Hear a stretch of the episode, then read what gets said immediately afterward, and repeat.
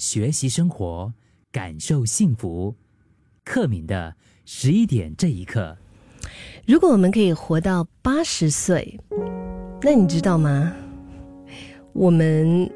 一辈子有四千个礼拜可以活。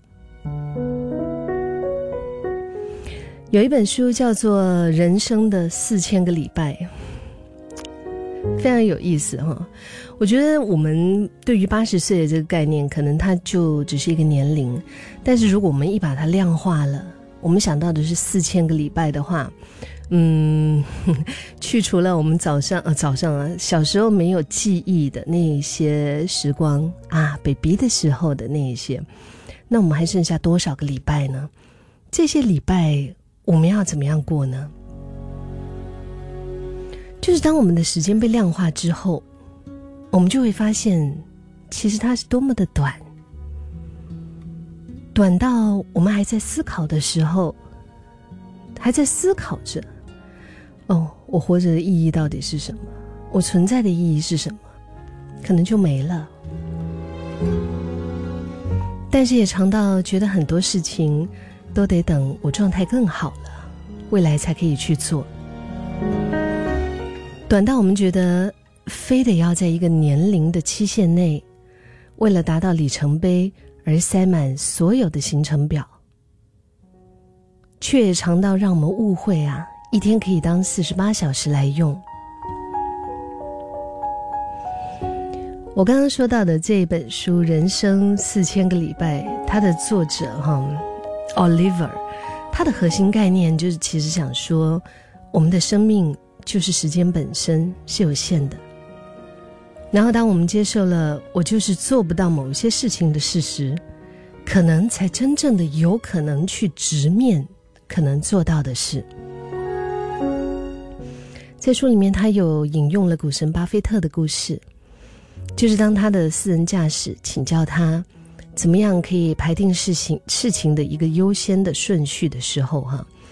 巴菲特就要驾驶呢，他要先找出人生最重要的二十五件事，然后这样子依序的排列。等到他的驾驶排好了之后呢，以为要依照顺序去做的时候，错。就是巴菲特回答哈，他说扣除那人生的前五件事，你应该要极力的避免去做。剩下的那二十件事，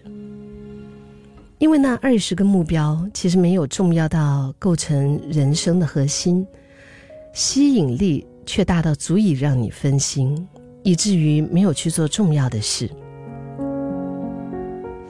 当我们把时间塞满了，表面的努力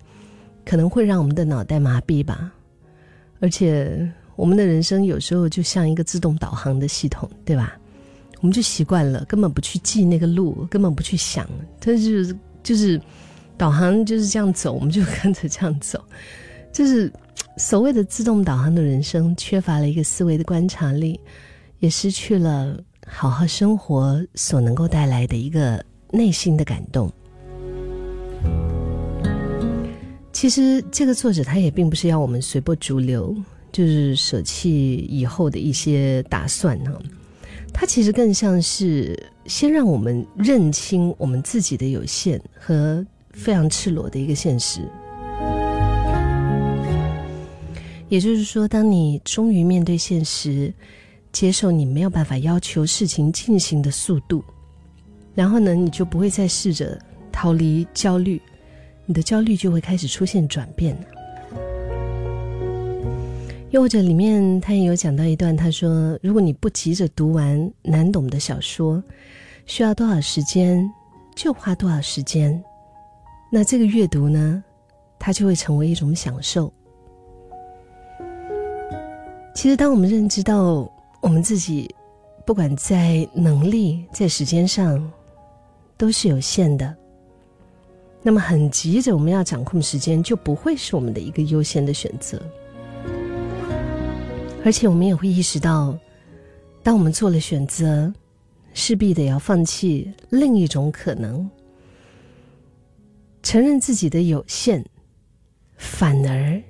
是最大的自由。